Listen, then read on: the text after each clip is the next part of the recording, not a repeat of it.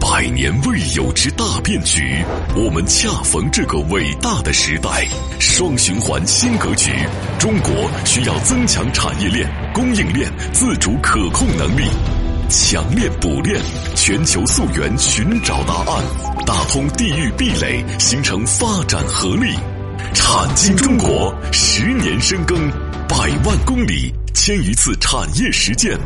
在新时代，我们用更专业、更深入、更具象的产业节目，迎接新格局。星空浩瀚无比，探索永无止境。产经中国，一档永远充满好奇心的中国有声版《经济学人》。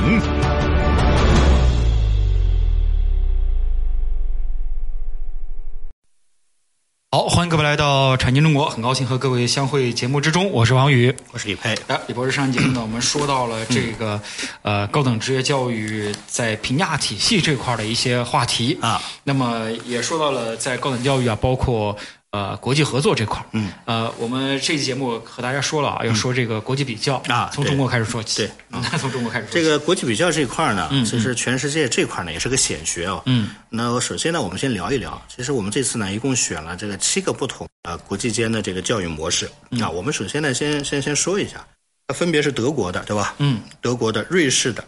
啊，北美的，包括澳大利亚的，嗯啊，英国的。啊，包括我们亚洲有两个职业教育做得比较好的，一个是新加坡，一个是日本。嗯我们选起了这七个模式呢，跟大家也谈不上咱们自己的见解，这都是显学啊。那跟大家呢就聊聊天儿而已啊。嗯，那我们首先讲第一个呢，就是德国。德国的职业教育呢，在任何场合都必须放第一的。对对啊，因为没有人敢说呃他说第二，没有人敢说第一，是吧？ 德国呢，咱们就说叫双轨制，或者叫做双元制。啊，这个呢，大家可能以前都这个听说过，是吧？啊，所谓的这个双元制是什么意思呢？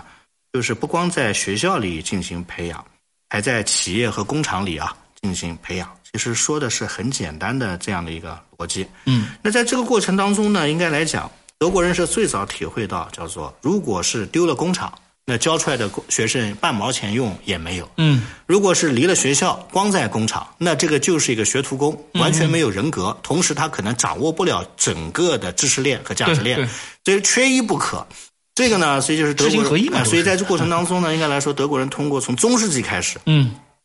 包括分崩离析，包括他整个当年在神圣罗马帝国时代受到的憋屈，嗯他呢，其实总结的东西往往都来自于他的苦难和他的痛点。这个德国人的特点是这样一个特点，因为德国统一没多少年嘛，嗯嗯他的一切都是为了统一，对吧？对所以在这个过程中，他深刻的知道这些东西的这个重要性。所以他这个双元制双在什么地方呢？就刚才我讲，第一个就是两个学习地点，一个是企业，一个是这个职业的这个嗯学校学校，嗯嗯是吧？那在这个过程当中呢，它要有一个明确的分割，我们称之为叫二八现象。嗯什么意思呢？就是在学校里的这个时间学啊习、嗯只能占到整个培训时间的百分之二十到三十。嗯，而在企业接受培训的时间，一般他建议占整个培训时间的百分之七十。嗯，在这个过程当中呢，它产生了一个严格的这样的一种比较有趣的这样的一种现象。这个实用性人才厉害了，啊啊，对吧？嗯，那在这个过程当中呢，就是说企业培训的目的究竟是什么呢？使受训者更好的掌握怎么做的问题。嗯，你跟我讲完了这么不比划有什么用呢？嗯嗯，对不对？所以呢，它在装配有必要教学设备的实习车间和代表现代化最高水平的真实生产环境中进行培训。你记住啊，他上课也是在工厂里去上，嗯，叫和企业共成长，克服了学校因为经费呀、方方面面的场地问题。嗯第二对，对对学校永远不会更新它的教学设备，嗯，因为如果是个私立学校，既然学费收进来嗯了，那我挣钱的成本就是我的设备永远不更新，嗯，我才有利润的。我干嘛像宝马和奔驰他们那样你不产停地生那么更新这些更新设自己备呢？所以他知道人性更新本不起恶，很贵的，呃，就是学校不可能更新设备， 但是工厂也不会会更新扩占场地，因为他想收学费，要对有工厂利会润更新。嗯但是工厂为了他的这个这个利益，他会更新。所以呢，他其实德国人出台的政策，往往都是从人的恶的角度 来讲，就像美国的保险制度，对吧？是嗯是是啊一样的逻辑。想挣到钱啊，不好意思，嗯，钱固定收回来了，让工人不生病是王道。怎么最简单的让工人不生病呢嗯医疗保？险就开始医疗保险制度了。定定期去看看所以有的时候呢，问这问是你嗯是一个特 别那个建个档案，弄个 Excel 表格，没有 Excel，就是没有 Excel 就弄个表 格，所以嗯过程当中是这样一个逻辑。那所以呢，在这个过程当中呢，就是学生呢。既知道学校里的那一套循规蹈矩和逻辑体系，嗯但是又学会处理了实际问题，同时在企业又熟悉了生产和管理的体制，嗯养成了职业的素养和行为规范，尤其是劳动纪律和安全纪律，嗯最终这个呢很重，要看着他的前人们发现收入还不低，嗯，而且干得挺认真，这个老师傅啊，在这个过程中收入居然比他的这个公司里的白领还高，嗯，最后还产生了一种羡慕，嗯并且呢，在实习期间本身就有工资拿，对通常一个月一千多欧元，会给钱的那学生说，那这个何乐而不为呢？嗯嗯嗯所以呢，它是这样的一种逻辑。那这个逻辑说白了就是工厂解决工厂的，嗯职业学校呢，理论教学为主，解决一个叫为什么这么做，工厂解决怎么做，嗯，时间二八开，最后各自解决各自摆脱不了的痛点。工厂不会教你理论，嗯，而学校不会更新装备。是在这个过程当中，他把这个全给你解决了。通过这样的一种过程当中，怎么办呢？在百分之三十的学习期间，它又有一个叫做“七三开”，就是职业专业课和普通文化课“七三开”。这个这个德国佬呢，什么都喜欢量化是吧？嗯嗯所以过程当中，通过这样的一系列的量化嗯过程当中呢，它最终形成了这样一个逻辑。所以这就是我们讲的它的二元机制。这个二元机制呢，我想这样讲完，大家可能就能明白里边的这个道理了。呃，除了这个二元之外呢，其实德国人自己还总结出了几个二元啊。除了这个之外，其实受训者的身份也是双重的。嗯，什么意思啊？你既是学生，也是学徒。嗯很多人经常开玩笑说，欧洲对世界最大的创举是什么？过会儿我们讲英国佬的时候会说啊，那叫做领先世界的学徒工制度，嗯是吧？嗯嗯嗯英国在军舰上有跟班生，对吧？十几岁就开始上军舰了、啊，可能在工厂里十来岁就有进工厂当实习生了。学徒这个字，两个字，并不是一个落后的产物，嗯嗯这是整个纵横于人类文明史和我们工业革命期间都逃不开的这样的一个名称，无缝对接的哎预备所以役就是学生和学徒，他有这个双重的身份。嗯什么意思呢？就在企业他是学徒，对不对？在学校是学呢生他是学生，嗯，但是在企业他既然是学徒，但是他本身他就已经开始拿收入了，嗯，对吧？而在学校里面呢，他是个学生，但是呢，他的身份感觉和传统的学生又不太一样，嗯，所以在这个过程当中，它构成了叫学生和学徒的二元结构。嗯第三个呢，就是两类教师，这是他的教师资配备啊。其实有的时候你看看他们的经验，其实蛮有趣的。第一个叫实训教师，第二个叫做理论教师。德国一度呢曾经想取消理论教师，后来发现不行，嗯因为光讲实践不讲理论啊，最后只能沦为一个叫工具人。嗯所以在这个过程中必须讲理论，而且在这个过程当中呢，你在里面还必须要学心理学啊、教育学啊，或者是方方面面的这样的一些学问。那这样的一种过程当中呢，那实训老师谁提供呢？ 开玩笑，实训老师工厂直接提供吗工厂直接给你，不要跟我讲你是个大学老师，你还想干实训，你干不了的， 这是对不对？理论的活儿哎所以过程当中呢，在这个过程当中，咱们就开始干这样的一个事儿。那理论教师呢，说白了必须得师范毕业，学校来哎，养着嗯并且通过国家考试，大学毕业生他有要求，所以这就是我们讲的叫二师制。嗯，最后呢，他还有两个指导文件，但德国人特别好玩，就德国嗯人逻辑特别好讲， 为什么？因为他是一个很有逻辑的、顺畅嗯很顺畅的这样的一个民族，是吧？因为他联邦政府有一个叫职业培训条例，嗯啊，对吧？然后呢，州政府还要有一个叫理论教学大纲，它什么东西都是双双啊，把它配起来的，是吧？那最后呢，其实它还有几种教材，叫做实训教材和理论教材，以及两种考试，实训技能考试和专业知识考试。在考试的过程当中呢，专业知识考试一般考四门，一次考六个小时。大家看，在实践技能考试考多长时间？嗯打个比方，德国最先就是最引以为豪的机械工是吧？机械要考十四个小时。哦，这个 为什么给这样做啊？个大活儿这要给你是嗯做个大活儿，要给你出一个很难的题目。嗯，所以过程当中两个都搞定了，现场给你发证书。嗯，啊，这是我们讲的这样一个逻辑。最后一个还有叫做经费来源两条渠道。 嗯，一方面是企业。一方面是国家，企业可愿意买单了，那因当为然你现在介入，等于以后这个劳动力是你不的用，烦因为了这些国家劳动力都是短缺的。是的是的啊所以呢，我刚才讲了这么几个逻辑，最后我们小结一下啊，嗯，叫做两个学习地点，企业和学校，嗯嗯两个身份，学生和学徒互换，嗯，两个老师，实训和理论老师，嗯两种文件，州的文件和企业的文件，嗯嗯两种教材，理论和实践，两种考试，技嗯能和专业知识，嗯，最后通过啊经费渠道是企业和国家，通过这么七对。最后共同构成了它在全世界独步天下的啊这套体系双元制体系。对，基本上现在全啊球都所在以用，其实基本上全球呢都在用，在它基础上修修补补。修修改改，根据地方的国情不一样。啊嗯对，所以呢，刚才我讲完这么多，大家可能觉得，哦，这个听的好像还是蛮清楚的，对吧？而且啊这套体系下来，你会发现这套体系出来的学生的就业率之高是相当之惊人的。所以呢，这个就是我们讲的德系嗯的，德系呢、也叫做二元制的这个结合。嗯，二元制结合目前来说，我们国家其实对德国是很推崇的，是是嗯包括是我们讲的这个工业四点零以后，包括默克尔当年和我们克强总理的私交，嗯啊，包括我们很多大家都知道，其实我们还是师从于德的，在很多嗯是是实体经济是嗯领域里面。所以这块呢，我们就不再赘述了。嗯，那这就是我们讲的德国的二元制嗯啊。过会儿中途呢，之后我们再给大家讲讲其他国家的一些提示对啊。对对好，，这个这套体系出来，基本上学生除非不想工作啊，都能找到工作。啊这个节目中途说一下节目的微信号和节目的上传播出平台。微信号呢，蓝海五八八九八一，蓝色的蓝，大海的海的中文字的拼音 L A N H A I 五八八九八一。节目呢上传喜马拉雅平台和知识星球平台。嗯。大家可以在这两个平台呢搜索“产经中国”，产业的产，经济的经，产经中国啊，下载收听。我是王宇呃我宇飞，啊，待会儿片花之后，欢迎各位继续来到产经中国，待会儿见。那待会儿见。他们深度参与百个产业规划，每月飞行两万公里实地调研，深度洞悉中国区域产业现状，全球化视野，发现产业发展热点。产经中国以高质量发展为魂，科技创新产业为骨，详实数据为血肉，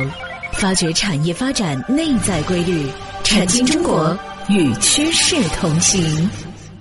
好，评完之后，欢迎各位继续来到产经中国，我是王宇。我是李佩。啊，李博士，刚刚我们说到了这个，呃，德国的在高等职业教育上采用的这个“七个二”的这样的一个教育模式，嗯啊，这个两个地点学习，嗯啊，两种科目，嗯啊，学生的双重身份，嗯啊，老师的双重身份，嗯啊，以及两种教材、两种没错嗯考试啊，等等等等。这个我觉得包括两种制度啊，还有两种经费的渠道 啊，很顺畅啊，一下子全就是很快就能让你了解清楚，是吧？逻辑特清晰。这个， 对，嗯啊，所以呢，这是我们讲的二元制，嗯嗯，这是骄傲的德国人且理性的德国人发明了二元制，嗯，但是有一个比他更傲娇的民族，就在山沟沟顶上，一个在山沟边上是吧？一个在山顶上瑞的士嘛瑞士，瑞士宇宙瑞啊，嗯哎，他怎么他是不能容忍自己的竞争力任何一项排世界第二，对吧？嗯嗯，是不是？那我们称之为叫精彩多元且人类不可复制的高质量瑞士人，是吧？